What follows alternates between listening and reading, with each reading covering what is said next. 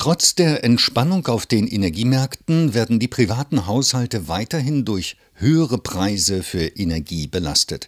Ein Anstieg der CO2-Bepreisung bei Verkehr und Wärme würde diese Preise weiter erhöhen. Wie stark belastet das die Haushalte und sorgt es tatsächlich dafür, dass sich der Energieverbrauch verringert und damit auch die CO2-Emissionen gesenkt werden? Diese Fragen hat das Deutsche Institut für Wirtschaftsforschung, das DIW Berlin, in einer am 7. Juni 2023 veröffentlichten Studie untersucht. Darüber spreche ich jetzt mit Dr. Stefan Bach, wissenschaftlicher Mitarbeiter in der Abteilung Staat am DIW Berlin und Mitautor der Studie. Guten Tag, Herr Bach. Guten Tag, Herr Wittenberg. Herr Bach, Einerseits gehen die Preise an den Energiemärkten zurück, andererseits würde eine Anhebung der CO2-Bepreisung bei Verkehr und Wärme die Preise wieder erhöhen. Was bedeutet das mittel- und langfristig insgesamt für die Entwicklung der Energiepreise? Die Energiepreise auf den Weltmärkten sinken zurzeit wieder. Erdgas wird teurer bleiben als vor der Krise. Langfristig wollen wir ja mit der CO2-Bepreisung die fossilen Energien deutlich teurer machen, sodass die Wärmewende und die Verkehrswende vorangebracht werden können. Inwieweit besteht denn da noch preislicher Spielraum, um Anreize für Energieeinsparungen zu setzen? Der CO2-Preis soll bis 2026 auf 60 Euro je Tonne steigen. Längerfristig braucht man aber stärkere Preisanreize, um nennenswerte Verhaltensreaktionen auszulösen. Wir untersuchen einen Anstieg des CO2-Preises auf 150 Euro je Tonne. Warum haben Sie diesen Wert von 150 Euro pro Tonne gewählt und wie stark würden dadurch die Preise für die Endverbraucher und Verbraucherinnen steigen?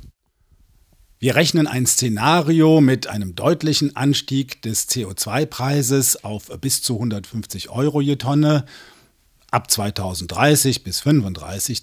Das würde für die Kraftstoffe eine Verteuerung von 40 Prozent bedeuten gegenüber heute und bei den Heizstoffen, also Gas und Heizöl, von 80 Prozent. Welche Verteilungswirkung hätte eine solche CO2-Bepreisung wie eben von Ihnen beschrieben? Wie stark wäre die Belastung der Haushalte in den verschiedenen Einkommensdezilen?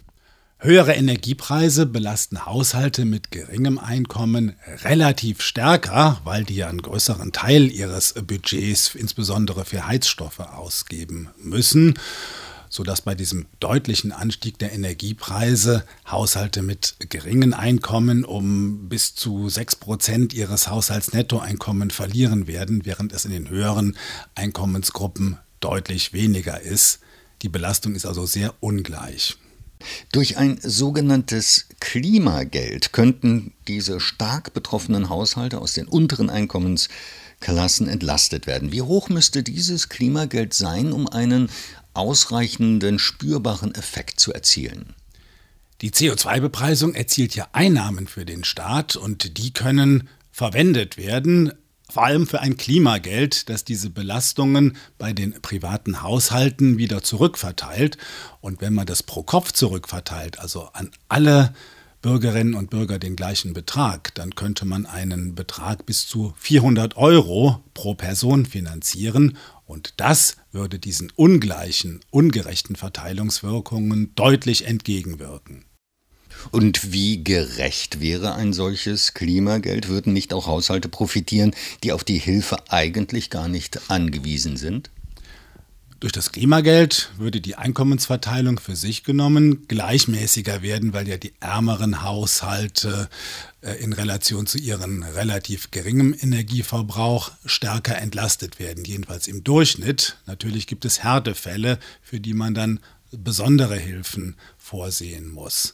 Gleichzeitig könnte man überlegen, ob man die wohlhabenderen Haushalte, die diese Hilfe ja nicht unbedingt brauchen, weniger entlastet. Dann hätte man auch mehr Geld, um etwa Förderprogramme zu finanzieren und die ärmeren Haushalte, insbesondere die Härtefälle, stärker zu unterstützen.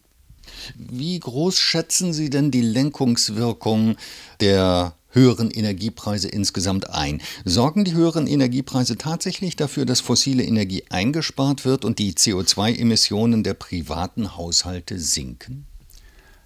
Für diesen langfristigen Energiepreis von 150 Euro je Tonne CO2 schätzen wir eine Emissionsreduktion bei den privaten Haushalten von bis zu 33 Prozent. Das wäre schon ein erheblicher Beitrag für die Dekarbonisierung, reicht aber natürlich nicht aus, um die vollständige äh, CO2-Vermeidung zu erreichen. Dazu braucht man auch andere Instrumente.